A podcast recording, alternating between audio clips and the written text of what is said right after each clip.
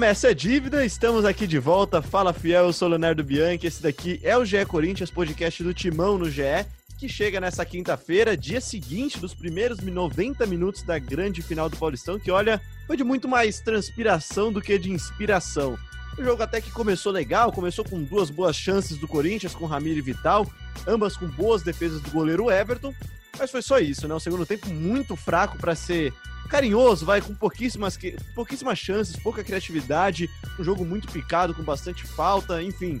Teve até pedido do Ricardinho para o jogo acabar logo na transmissão do Sport TV. E para falar sobre essa partida, sobre esses primeiros minutos dessa grande final do Paulistão e também projetar o grande jogo do sábado às quatro e meia da tarde na Arena do Palmeiras, que vai decidir o título do Campeonato Paulista. Eu tô aqui por ordem alfabética, vai, com Bruno Cassucci. Tudo bem, Cassucci? Fala, Leozinho, tudo na paz, salve fiel torcida. É, é, isso, né, cara? Não foi, não foi um jogo legal de ver, não. Principalmente no segundo tempo. A gente torce para que os dois times tenham guardado bola aí pro sábado, para que a gente veja um, um jogo mais agradável nessa segunda decisão. Marcelo Braga, tudo bem, Braga? Fala, Léo, tudo bem? Cara, tô com alguns problemas técnicos aqui. Primeiro que minha internet parece que tá oscilando então. Já subiu meu áudio? O que aconteceu? Não, Você... essa tem que ir pro ar. Essa Não, tem que ir pro ar pra galera ficar sabendo dos bastidores do programa. É a terceira vez que a gente dá boa tarde pro Marcelo Não, Braga. E é sempre a, a mesma frase. É Ele isso? fala: Oi, tudo bem, Léo? Então já vou dar as boas-vindas pro nosso terceiro elemento, então. Tudo bem, Victor Pozella? Você tá com sinal bom aí, vai. Acho que sim, né, Léo? Tudo bem? Boa tarde, bom dia, boa noite a você, aos nossos ouvintes do, do podcast. É, hoje acordei tarde, Léo, porque ontem voltei a uma partida de futebol no meio da pandemia. É um tanto quanto estranho. É, mais uma final de Campeonato Paulista, sempre profissionalmente é muito honrado de participar de momentos como esse, mas é, é, é estranho. É, é, mas tudo bem, vamos lá. Internet do Braga tá falhando que nem tá falhando a torcida virtual, é isso, Cassucci? Não, realmente, o Braga e o Pozella foram, foram nessa quarta-feira pela primeira vez para Itaquera e eu já tinha ido no jogo contra o Palmeiras e no jogo contra o Mirassol. E para quem não sabe como funciona muito a torcida virtual lá da Arena, é mais ou menos como foi esse boa tarde aí do Braga tudo picotado, tudo travado, fica um pessoal aparecendo no telão lá que não dá para ver direito. É uma bagunça, cara. E para ajudar ainda, o Corinthians põe uma trilha de fundo, uma torcida fake, que também é confusa, parece que tem uma torcida de basquete. Pozella falou que eu vi um gol no meio da gravação, não é isso, Pozella? É, eles gravam, eles, sei lá, eles fazem um recorte, uma edição de alguns áudios da torcida. E entre alguns cantos da torcida, tem uma comemoração de gol. Sabe aquele barulho, o melhor barulho da história da humanidade? Comemoração coletiva de um gol. Aquela euforia coletiva. No meio do jogo, sei lá, um ataque, por exemplo, nesse jogo de quarta-feira, o ataque do Palmeiras. O Palmeiras vai bater uma falta, entra isso na gravação. Ah, isso, tá todo mundo louco, o que tá acontecendo? Tem uma é coisa estranho. que me chamou a atenção, na substituição também sobe um, ah, um aplauso. Então o Luan jogou nada, aí sai aplaudido no, no, na torcida virtual. Assim, ó. E, o, e o jogo sem torcida é péssimo pro, pro repórter que tá ali no, no Twitter e tá conferindo outras coisas. Porque às vezes você se distrai, né? O jogo tá rolando, só que quando tem torcida, a torcida sobe e você olha pro campo. Cara, eu quase perdi o gol do Ederson contra o Mirassol, porque tava. Mesmo porque ele chuta de qualquer lugar, né? Então, tá no meio campo, daqui a pouco gol. É, a gente é, não chutou na final, né? Não chutou tanto no, nessa quarta-feira, né? Quem sabe Acho que não deu chute a gol. Não deu, não deu, não deu. Pois é, então vamos, já que vocês já puxaram assunto futebol, vamos voltar para ele. Então, vou começar mais uma vez citando Bruno Cassucci, esse pensador contemporâneo que brilhantemente no seu Twitter, no arroba Bruno Cassucci, disse que Corinthians e Palmeiras testaram negativo para futebol nessa quarta-feira. Eu tava conversando com o Pozella antes aqui, então a gente já tá rachado já. A parte de cima da nossa gravação, Pozella e eu, achamos que o primeiro tempo foi aceitável, foi ok, foi um primeiro tempo de derby com chances criadas. Primeiro tempo razoável, não achei nem bom nem ruim, achei ok. O segundo tempo foi tão ruim que acho que equilibrou para baixo o clássico e foi, foi realmente um teste negativo de futebol, né, Cassucci? Eu, não acho que o, que o primeiro tempo tenha sido tão ruim. Assim, você considerando que é um derby, você considerando que é uma final, que tá todo mundo nervoso, que os times têm medo de arriscar, vá lá, não foi, não foi um primeiro tempo terrível, já vi muitos piores. Agora, o segundo tempo e o, conjunto da obra, assim, a final como um todo, foi, foi desinteressante, né?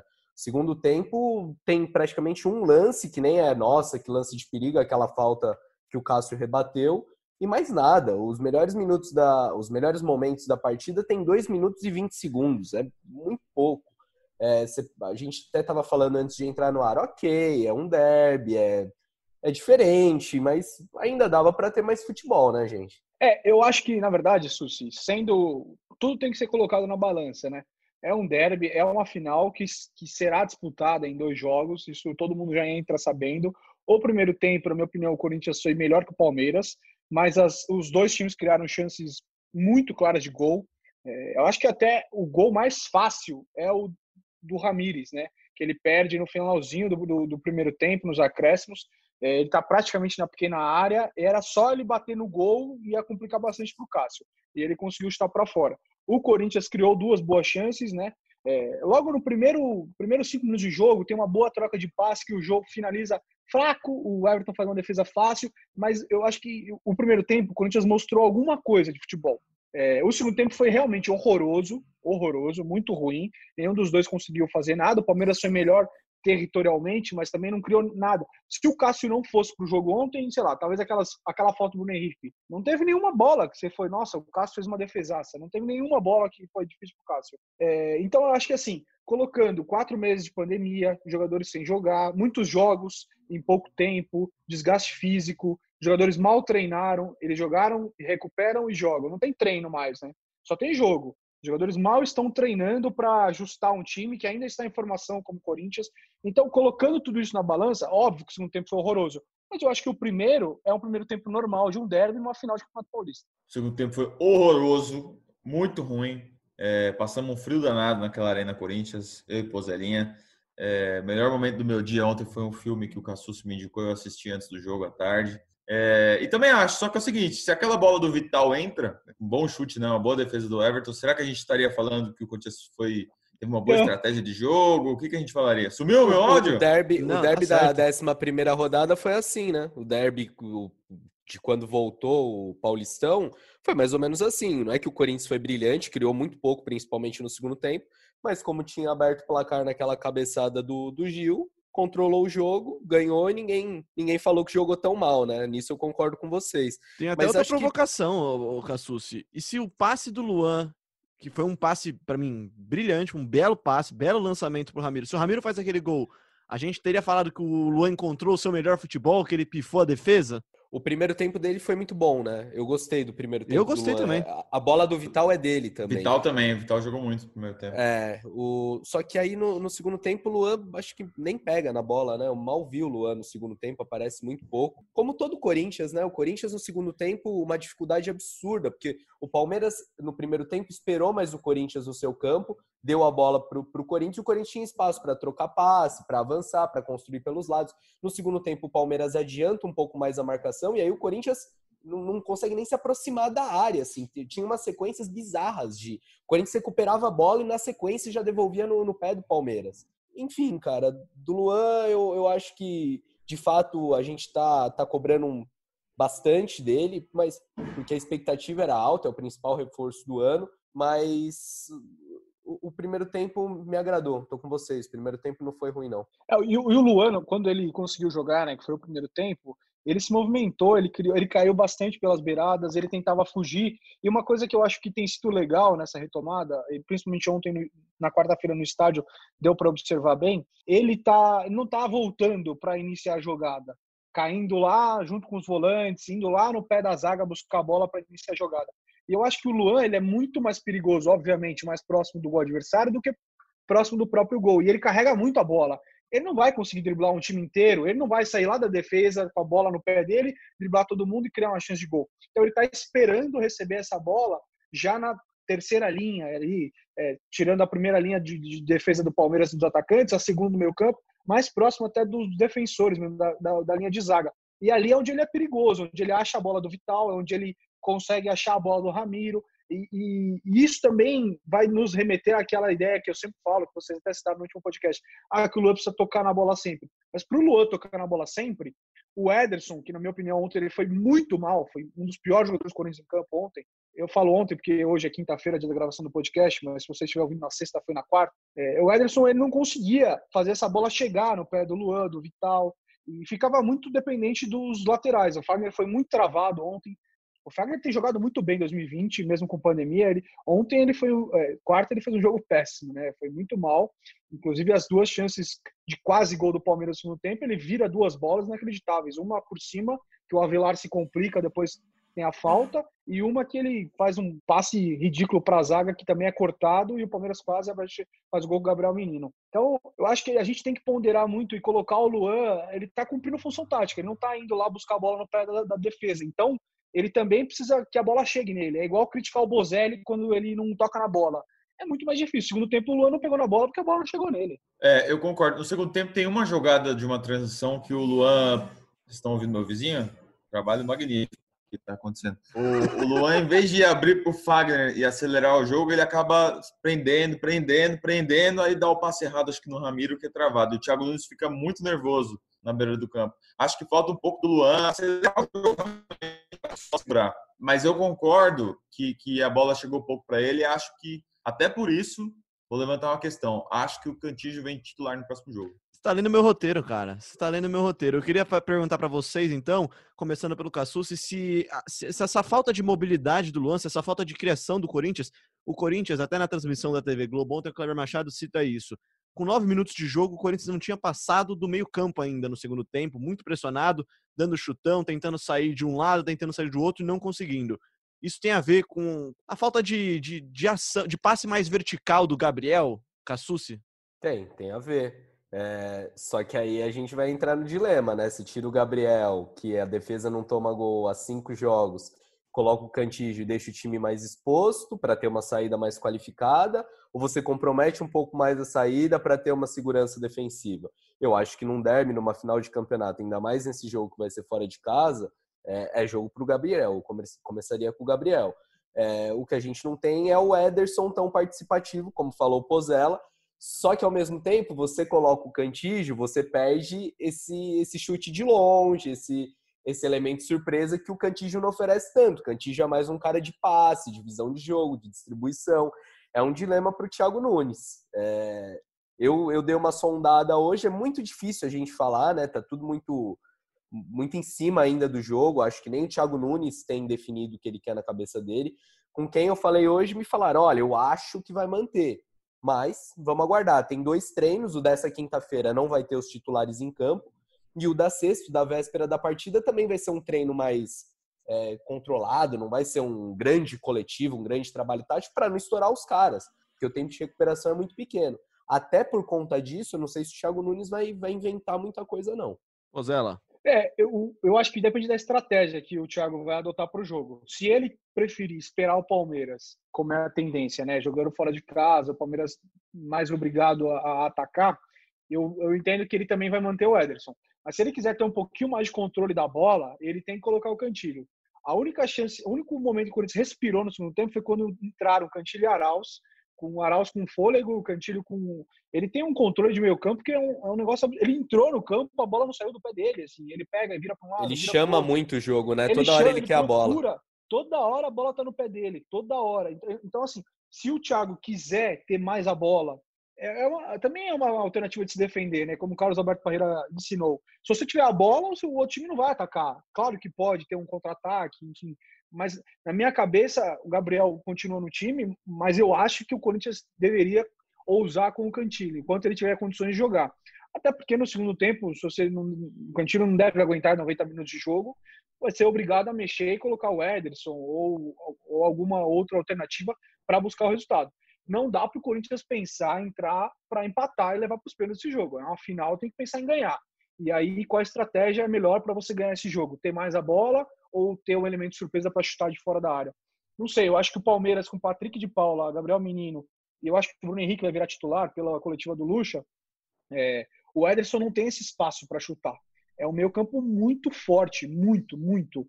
O Patrick de Paula ele tem uma força física absurda. Ele Pode, tá em toda Paula. a bola. Divide... Impressionante como ele tá em todo lugar, ele, cara, esse moleque. Ele chega em toda a bola. Ele é muito, é muito eficiente. E então, depois de três gols em três jogos, já perceberam que não pode dar espaço pro Ederson, né? Ontem é ele dominava, já, já tinha alguém próximo. É isso, é isso. Marcelo Braga. Eu concordo. Eu acho que o Cantígio também tem uma característica de, de acelerar o jogo. Tem um gol do Corinthians, acho que contra a Ponte Preta, que ele encontra um passe no meio da zaga e o, e o Bozelli acaba fazendo, se não me engano, na derrota para Ponte Preta. Estreia dele. É, estreia dele, um jogo que ele sai do banco. Ele tem essa capacidade de virar o jogo também, de dar lançamentos. É um cara que pode é, pegar o Palmeiras desprevenido e numa bola longa achar o espaço que o Corinthians precisa.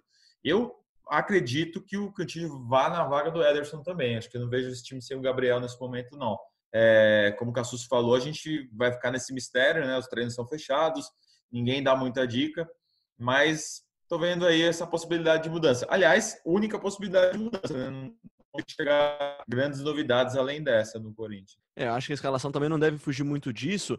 Falando um pouquinho mais sobre o jogo ainda, gostei bastante também do Vital no primeiro tempo. Acho que o segundo tempo, assim, vou recortar do jogo o segundo tempo. O segundo tempo não teve futebol, não tem o que analisar, a não ser arbitragem do Rafael Klaus, que a gente vai falar daqui a pouquinho. Só que no primeiro tempo achei o Vital de novo bem participativo e, e, com uma característica que eu gosto muito e que eu cobro muito do Vital, porque eu acho que tem talento para isso.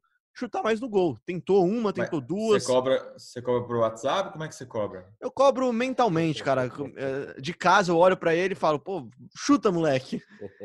Ele tem, tem talento para isso, né, Cassucci? Ele tem talento para conseguir mais do que ele faz, acho. Ele, ele não foi, não digo vai, foi bem no primeiro tempo, mas gostei, gostei do primeiro tempo. Mas ainda acho que, que falta um, um pontinho ali mais rabisqueiro, sabe? Alguém que pega a bola e vai para cima e dê um pouco mais de profundidade.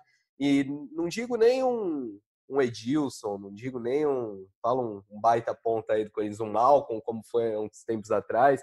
Um Romero aí já resolvia bem, cara. Eu acho que, que falta alguém ainda para dar um variar a jogada, né? Porque você tem dos dois lados caras que não vão para a linha de fundo, os caras que não, não entram tanto na área e finalizam. E acho que falta um pouquinho disso para o Corinthians. É aquilo que a gente já falou várias, várias vezes aqui no podcast você olha para o banco, tá lá o Everaldo, tá lá o Janderson, ontem tinha o Léo Natel. Muda pouco do jogo, né? Muda muito pouco. É, e fica previsível, né, Súcio? Porque o, Corinthians hoje só tem uma maneira de chegar no ataque, que é em bloco, trocando passes, chegando em bloco. É, é muito difícil ter uma, uma jogada de força de contra-ataque de um jogador junto com um centroavante para combinar, porque não tem esse cara, não existe esse cara no time titular e nem no banco. Até que, sei lá, o Léo Natel se prove uma opção, é, hoje o Thiago não tem esse jogador e faz muita falta. Eu acho que deixa o, o Thiago limitado nas ideias. É, porque ele, ele realmente já viu que com o Janderson ainda não funciona, com o Everaldo também não, então ele precisa, achou vital nessa função. É, mas eu acho que uma coisa curiosa, obviamente, como o Léo falou, analisando só o primeiro tempo, o Palmeiras conseguiu travar bem o lado direito, o Fagner e Ramiro, que é uma dupla que, que entrega bastante. E, e, o lado esquerdo, o Carlos tinha o Rony, que pô, é um cara pentelho, tanto que ele inferniza ali o lateral, ele, ele e o Carlos foi muito bem. Ele conseguiu marcar. Inferniza porque corre, né? Porque quando pega na bola, tá louco o bicho. É, sim, sim. Só corre mesmo. muito mais do que acertado. Mas ele cria a chance de. E se ele acertar, é, é perigo de gol, entendeu? É, o Carlos foi muito bem ontem. E o Vital também, assim, acho que no primeiro tempo eles combinaram bem. O lado esquerdo ontem do Corinthians foi melhor que o lado direito que na minha opinião é muito raro isso acontecer, até porque o Fagner é, é um nível Fagner desequilibra. É, o que eu queria destacar é, é, a parte defensiva, né? Já são cinco jogos aí sem tomar gol. O Corinthians do primeiro semestre era uma peneirinha, né? Todo jogo tinha pelo menos um, defesa sempre adiantada. E o Thiago Nunes achou a defesa, né? Primeiro, como o Pozella falou, o Carlos já deu jogador, né? Já dá para falar que tomou conta ali. É bom ressaltar isso aqui, hein, Bragacello. Carlos deu jogador, lateral esquerdo, qualificado. Qualificado. Isso é uma batalha aqui, uma batalha. Falei muito de Carlos aqui, na época de Danilo Avelar como titular. Tem que dar chance pro Carlos, tem que dar chance pro Carlos. E tá jogando muito mesmo. É... E o Avelar também vai se tornando um bom zagueiro, né? Apesar que um jogo, a cada jogo ele tem uma falhazinha ali. Ontem foi mais, acho, responsabilidade do Fagner também, como o Pozella falou. Uma pedrada para ele ali no meio da, é, da marcação, acabou tomando um cartão amarelo depois. O Avelar também está se consolidando. Acho que o Corinthians conseguiu é, fechar sua casinha. Como 2019, Cassucci, está na sua análise? É, lembrou, lembrou o time de 2019, né? Marcando bem, mas com uma dificuldade extrema para atacar. Eu gostei também do Avelar, ele vai muito bem pelo alto e também ele, quando precisa correr para trás, quando precisa de uma recomposição rápida, eu acho que o Avelar vai bem nisso. Ontem a gente viu em alguns momentos do primeiro tempo, eu gostei dessa, dessa recomposição. A saída de bola com ele também eu acho que tem mais qualidade. É, e me surpreendeu porque assim, o Pedro Henrique, se não o melhor, mas foi um dos melhores, um dos mais regulares do Corinthians é, até a, a paralisação, né? Foi o único jogador titular em todas as partidas. E por mais que eu tenha cornetado o Pedro Henrique em muitos momentos, o ano dele era bom. E eu achava que o Corinthians ia sentir a ausência dele. E não, o Avelar deu conta e a defesa é o, é o ponto alto desse Corinthians que, que vai buscar o teto. O Avelar, é, ele tem muita velocidade, né, Braga? Ele tem muita, muita velocidade de reação mesmo, né? Ontem, mais de uma vez, a bola cruza na área, ele se joga de cabeça, a bola vem pro lado, ele estica a perna. Na única vez, acho que o, que o Carlos perdeu a disputa pro Rony, numa chegada pela direita, acho que no segundo tempo, o cruzamento ia levar perigo, o Avelar se recupera e corta para escanteio também. É, ele tá passando muita segurança, né? O torcedor que, que olhava ele com, com, desconfiança. Até a gente que queria o Bruno ver o Bruno Mendes de, de titular desse Corinthians uh, há algum tempo, também tudo bem, né? Essa defesa já se acertou. Acho que o Bruno Mendes vai acabar entrando um pouco no Brasileirão, mas se consolidou Gil e Danilo Avelar. Para fechar então nosso papo de ontem, vamos para a última posição do campo então. O Jô teve poucas chances, né? Mas uma coisa que me, me chama atenção no Jô é como ele dá uma balizada no time, né? Ele domina aquela bola, vai buscar a bola fora da área e pro lado que ele vira é o lado que o Corinthians ataca, né? Então ele segura até os, principalmente sem os pontos, né? Até os dois meias chegarem, até o Ramiro Vital chegarem, e ele baliza muito o time. Então por isso que ele acaba até tendo mais importância do que só fazer o gol, acho, né, Pozella? Como você bem disse, Léo, eu acho que muito mais do que um fazedor de gols, né? É, o Jô, ele é peça fundamental de desafogo. Como o Carilli utilizou muito bem em 2017, é, no sufoco, estoura no Jô que ele vai segurar a bola, vai esperar o time chegar. E eu acho que enquanto ele teve fôlego, e isso também diz muito sobre o primeiro tempo melhor do Corinthians, o Corinthians conseguia sair com ele. Ah, o Palmeiras fechou as marcações ali e tal, dá a bola no Jô. O Jô muitas vezes dominou a bola no peito, segurou, driblou um, esperou, aproximou o resto do time e ele conseguia, já pula metade do caminho, né, do campo, exatamente como a analogia da bola longa faz. Então, eu acho que ele é fundamental. Enquanto ele tem fôlego, ainda mais esse retorno, muito tempo sem jogar, ele é muito importante para o time respirar e é uma opção de saída. É, por mais que seja bonito ou feio, é uma opção de saída. Ele segura todas. Ele pelo menos disputar muito bem, ele disputa todas. E era o Gustavo Gomes ontem. E no sábado, se o Felipe Melo tiver recuperado, vai ser outra pedreira, que é um cara muito bom nessa bola aérea. Então é um desafogo importante do time aí. Bom, e a gente está falando do Jô, então. O Jô se envolveu numa jogada que talvez num, num, jogo normal, sem o histórico recente dos últimos dois jogos, com lances para expulsão, com VAR, com análise de arbitragem, com muito debate em mesas redondas, talvez tivesse passado a limpo e o amarelo tivesse bem pago. Só que não foi bem assim. Eu vi muita gente falando que merecia ter sido expulso. Eu já digo que acho que não. Mas enfim, vamos ouvir o que o Salve Muita Espino... gente é alviverde, né? Muita, Muita gente, gente é alviverde. Né? É, eu achei que assim, é muito diferente. Muita gente no, no outro podcast. É, eu achei que é muito diferente dos lances dos últimos jogos. Mas vamos ouvir então o Salve Espino antes da gente falar a gente aqui. Olá, galera do podcast GE Corinthians. Para mim, arbitragem boa do Rafael Klaus no primeiro jogo da final do Paulistão. Alguns pontos polêmicos com algumas reclamações. No final do primeiro tempo, uma confusão generalizada quando vem problema de fora do campo para dentro do campo. Uma bola, uma reposição de gandula com o Marcos Rocha. E para mim o Klaus resolveu bem, mostrando cartão amarelo para o Rony e para o Matheus Vital, esfriando a confusão. No segundo tempo, 10 minutos, teve um problema técnico com o VAR. O VAR, a cabine, está funcionando na sede da Federação Paulista.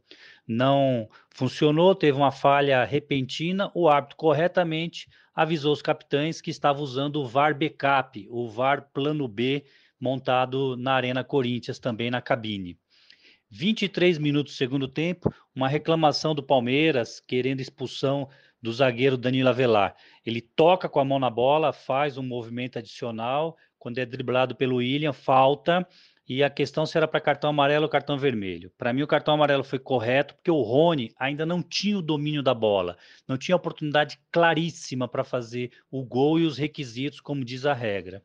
E a grande polêmica do jogo, aos 30, 32 minutos, o Jô no Gustavo Gomes. O Jô levanta a chuteira, é, em um movimento de chute do Gustavo Gomes, que quer disputar a bola, e tem uma ação até um pouco forte, um movimento forte. Mas para mim, muito mais pela ação do Gustavo Gomes no movimento de chute do que o Jô no, no Gustavo Gomes. Não vejo como uma conduta violenta, com intensidade, com força para agredir, mas com o pé levantado e por isso cartão amarelo para mim de bom tamanho. Agora o Rafael Klaus deixa o jogo, para mim, assim, com tranquilidade para a grande finalíssima. O jogo foi com poucas decisões, grandes decisões para a arbitragem, mas nenhuma interferência para mim da arbitragem no resultado da partida. Tá aí o salve então? Pozela, eu sei que você não é muito fã de arbitragem, não é muito fã de Rafael Klaus, mas pelo menos no lance do jogo, acho que ele acertou, né? No lance do jogo ele acertou, só que eu acho que a gente tem que parar de discutir futebol e arbitragem só em lance crasso, só em lance que decide jogo. Porque quando o árbitro erra muito, e as, os principais erros de árbitros, eles não são feitos nesses grandes lances. Também podem acontecer. Mas quando o árbitro está mal intencionado, e não estou dizendo que é o caso de ontem, não acho isso.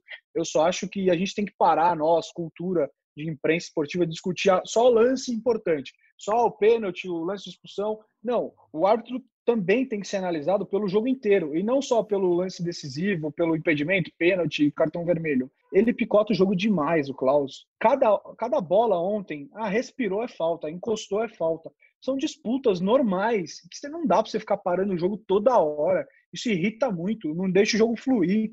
O Klaus ele é campeão de fazer isso. Ah, porque ele quer controlar o jogo. E daí? Porque você quer controlar o jogo, você inventa a falta? Não é assim. Ontem ah, ele ajudou para piorar o jogo. jogo. né? Ontem ele ajudou ele, a piorar ele, o jogo marcando qualquer coisa. Ele piorou coisa. muito. Mais de 35 faltas no jogo. Há quanto tempo a gente não tinha isso?